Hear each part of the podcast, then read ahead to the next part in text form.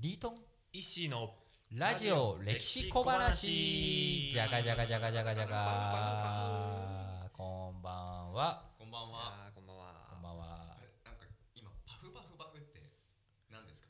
なんか今日賑やかですね今日賑やかですね。そうなんです。今日実はですね、えーラジオ歴史小話初のゲストをお呼びしています。パフパフえー、どうも皆さんこんばんは。初めてゲストにお呼ばれお呼びお呼ばれいたしました。石川です。おあ石来ましたね。来ました。えっと今日はどっから来たんですか石今日はあのー私表参道で働いてるんですけども。ああおしゃれ。仕事帰りにあのお邪魔してみましたはいありがとうございます。そんな忙しいところ来はいていただいて、。そもそもまああのちょっとリスナーの皆さんにはイッシーが何者なのかってことなんですけども、まあ僕の友人でもあり、まあリートンもあの知知ってますよねと。はいで特ににですねあの僕とイッシーあのカレーがカレーが大好きでしてカレーが大好きなんですよ。カレー仲間なんですよ。カレー仲間石でよくあの神保町とかに一緒にちょっとランチ行ったりとかして、あのうまいねって汗かきながらするんですけどそんなイッシー実は食べる専門じゃなくて作ることもすると。お料理男子。お料理男子。お料理男子なんです。イッシー合ってますか？合ってます。石得意料理は何ですか？得意料理はえっ、とパスタですね。パスタ？やっぱりパスタ。どんなソース使うんですか？あえっ、とですね。あのま今今ボケたつもりだったんですけどもそこカレーじゃないのかいっていうツッコミがちょっと欲しかったっていやいやもちろん。あのあえてここはスルーかなスルーされたんです。あえてスルーかなと思ったんですけどまあそう実際はカレーが得意だという前情報だったんですが実はパスタが得意ということでパスタの話でもしますか？いやあのこスパイスにしましょう。スパイスにしましょう。はい。スパイスに。そうなぜスパイスかというともう一種そのカレーをスパイスから作るということもやってるのでって話を聞いてたので今回じゃあちょっとリートンどうしようとスパイスネタで世界史をちょっと紐解いたりどうかなみたいな話をしたのがまあ今日の趣旨ですね。例えばなんかやっぱり香辛料、スパイス。これを求めて大航海時代が起きてみんながインドに求めに行ったもの。インドって金とかそういうものがあるわけじゃないんですよね、でも彼らがインドを目指したっていうのはスパイスこれが宝の山だった。んですスパイスの山。あとはもちろん紅茶とかそういったものもありますけれども、これを手に入れたくてイギリス大航海時代目指していったスパイスの山。ということで世界史を動かしているものだという意味ではスパイス非常に面白いテーマですね。なるほど。でそんな、まあ、スパイスの話をしようかなってとこに、まあ、今日来てもらう前にイッシーのお気に入りスパイスお気に入りスパイス。はい、これをですね3つ3つ。挙げてもらってちょっと聞いてきたんですけどイッシーからが大好きなはい。3つのスパイス。3つのスパイス。これどうします？1つずつ紹介していきますか？はい。行きましょうか。スパイスを一つずつ紹介していくんですか？今いいですけど、はい、はい。じそゃの先に何が わかんないですけど、まあ、スパイスの話にはなるので大丈夫かなと思うんですが、はい。じゃあイッシーそんなイッシーからまず、えーおすすめスパイス1つ目ご紹介いただきましょう。お願いします。えー私のおすすめスパイス一つ目はまずターメリックですね。はい。まあベーシックなスパイスだと思うんですけども。よく聞いたことがありますし。ターメリックは、はい。あの色味をつけるはいとい。う役割を持ってますね、カレーに黄色い黄色みの色味。黄金色です黄金色のね。食欲をそそるインドカレそうですね。ー。なるほど。そそんなターメリックですけど、えー、となんかターメリックにまつわるお話。まあその色鮮やかなはい。黄金色、黄金色ということで皆さんお酒を飲む時のお供に使っているウコンの力。これも同じ色してますよねということで、まあ、ウコンとターメリックまあ、一緒の植物なんですよ。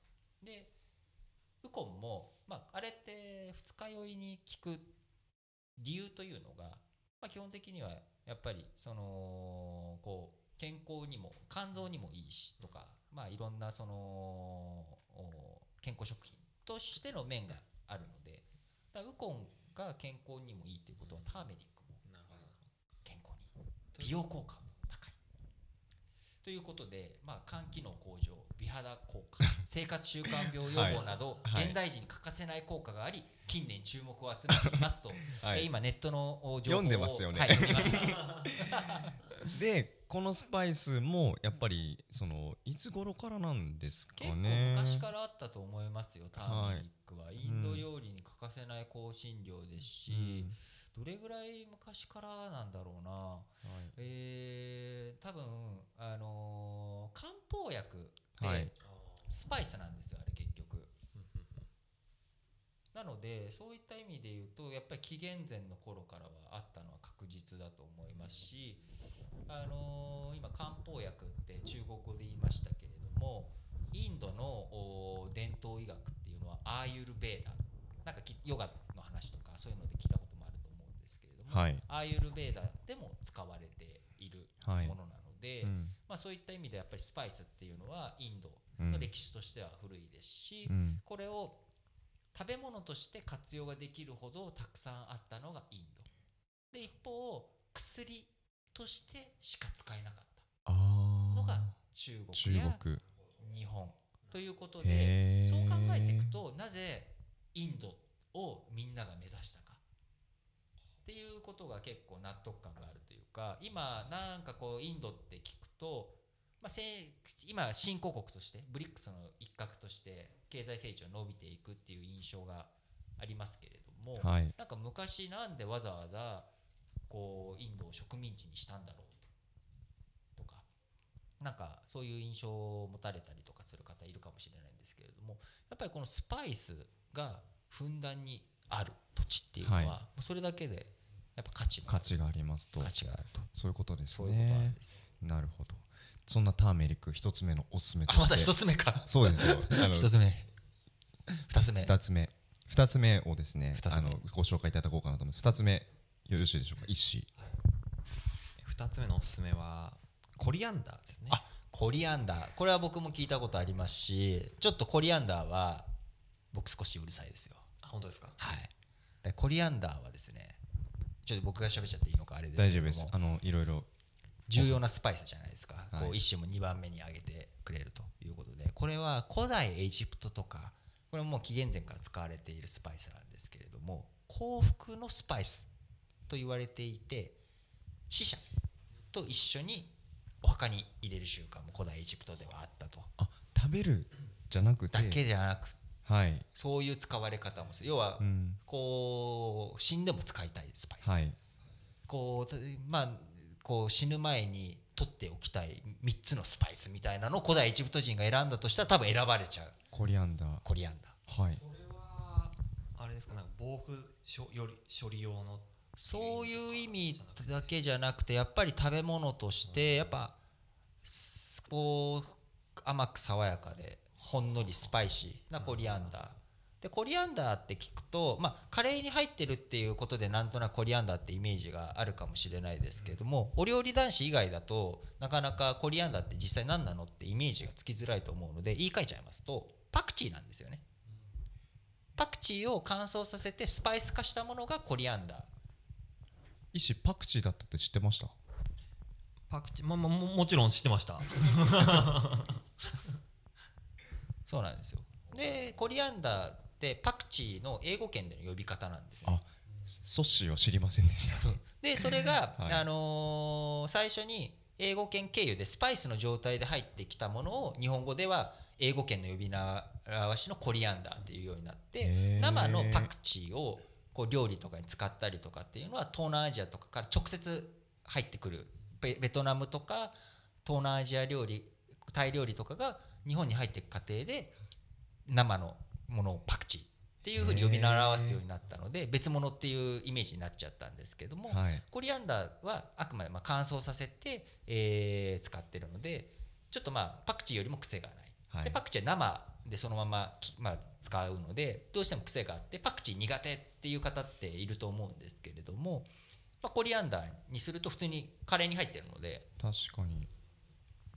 そうなんですでこのパクチーも、えーこれはあのーこう湖から山水を除いた「えー、子」っていう字に、はい。えー、ナッパのなこうはい。七草、あのなあー菜の花の菜はい。をつけて「古菜」っていうのでこれも漢方薬として使われていました。あそれもやっぱりインドとかだけじゃなくて使われてる場所中国とかにも当然はいあって、で日本でもこう漢方薬のものとして輸入したり自家栽培しようとすると昔はなかなかどうしてもこううまくいってなくて限られたうん。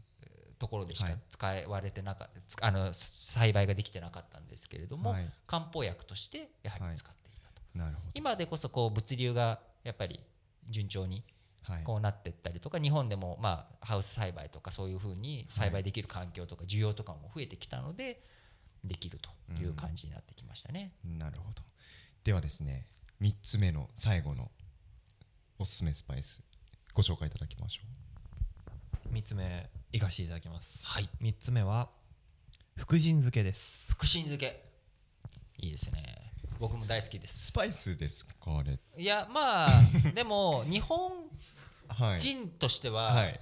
やっぱカレーに福神漬けかららっきょうか、まあ、生卵をつけ生卵を、はい。半熟卵、うん、何をつけるのかっていうのは、はい。重要なこうカレーにとってのスパイスが効く部分だと思うあのリートンがいいんだったらいいんですよ。あのスパイス以外のものが来たので スパイスネタ大丈夫なのかなと思ったんで。きゅうりのきゅうちゃんとちょっと福神漬けで迷ったんですけどなるほどなるほど。もうタッチの差で福神漬けというなるほど。させていただきそういうことですね。わかりました。じゃあ、えー、と本当の3番目は何でしょう？本当の3番目はクミンです。クミン。本当って。クミン。クミン。クミン。クミン。クミン。汎用性の高い。汎用性何に何にでも入うってる、ん。ちょっとイッシーからそのクミンに対するなんかちょっと熱い思いエピソード。熱い思いがもしねあればですけど簡どんな単なエピソード。どんな時にクミンどんな思いでクミンをそうお料理にチョイスしたのか。入れるか、うん。そうですね。まあ福神漬けとらっきょうがない時にちょはいっと足そうかなぐらいな、なるほど。そういう位置づけですね、そういうことですね。はい。そんなクミンですけどリートンはいクミンについてクミンもこれも、はい。あの馬ゼリっていう日本語の名前とか漢方でもあの使われてますけれども、はい。まあ、セリ科の一種でこう漢方薬のはい。構成要素でもあるのでやっぱりこれも薬としはいて使われていたっていうのが日本なんですね。はい。だからやっぱりこうエスニックいわゆるエスニック料理と日本料理はい。を比べるとやっぱり匂い香りの面で大きな差があると。だ素材の良さを出すっていうのが強いので、基本スパイスってやっぱりある意味防腐剤的な要素とか、さっきソッシーもちょっと触れかけてましたけれどもそういった意味合いもあるんですよね、はい。こうでも日本だと結構食べ物が周りに取りやすいし食こうお刺身新鮮なものを取って素材を生かすっていうのがはい。メインなんですけどやっぱこうスパイスがふんだんにある国だと、はい。まあ、保存にも効くしいろんな味付けもできるからっていうことで、まあ、クミンなんていうのは特にやっぱりこういい香り付けにもなってくるはい。ということで、あのー使われているものですね。はい。まあ、日本だとどうしてもさらに中国で漢方薬。で日本で漢方薬っていうのはやっぱりすごい高い。なかなか輸入品として受け取っているものなので、はい。じゃあ料理に使うっていうふうになってくるとはい。現代戦後になってようやくスパイスからカレーを作っていくみたいなこういった流れになっていくはいのでこう日本のまあ食文化はい。っていう面からいくとやはりここ戦後になってスパイスを使い始めた。はい。これがまた一歩こう豊かさをはい。象徴している証でもあるのかなというふうに思います。はい、いや本当にねまだ戦後からこうやってカレーが普及したんだと思うとスパイス自体の歴史は長いものの日本での食文化スパイスを使ったカレー、スパイスから作るカレーっていう歴史はやっぱりまだはい。浅いんですけどあっという間にこう市民権を得てる。得てますよね。この心を掴んで離さないスパイスの魅力に今日は迫れたのかなと思います。はい。まあちょっとゲストの石川さんにちょっと最後ねあのどんなあの思いを持ってリトンのスパイス話を聞いてたのかなってちょっと聞いてみたいんですけどどうでしたか今日は？いやあのまあまあそんな歴史が深いものだと思いながら 料理なんてしなかったんですのでちょっと今度からはあのなんか NHK でもつけながら料理しようかなっていうふうに 思いました。ごめんなさい。急に感想を振ったので多分困ってるんじゃないかなと思ったんですが、まあ、そんなイッシーからですね今日の、えー、と歴史小話の中であの問題を一つ考えてもらっているのでちょっと最後紹介してもらって終わろうかなと思うんですが最後問題紹介お願いできますか？えー、とカレーのスパイスの中で、まあ、別名パクチーと呼ばれるスパイスは何だったでしょうか？いいですね。はい。そんな形で、えー、と今回はですねラジオ歴史小話石初めてのそのゲストに来てもらってスパイスのお話をしました。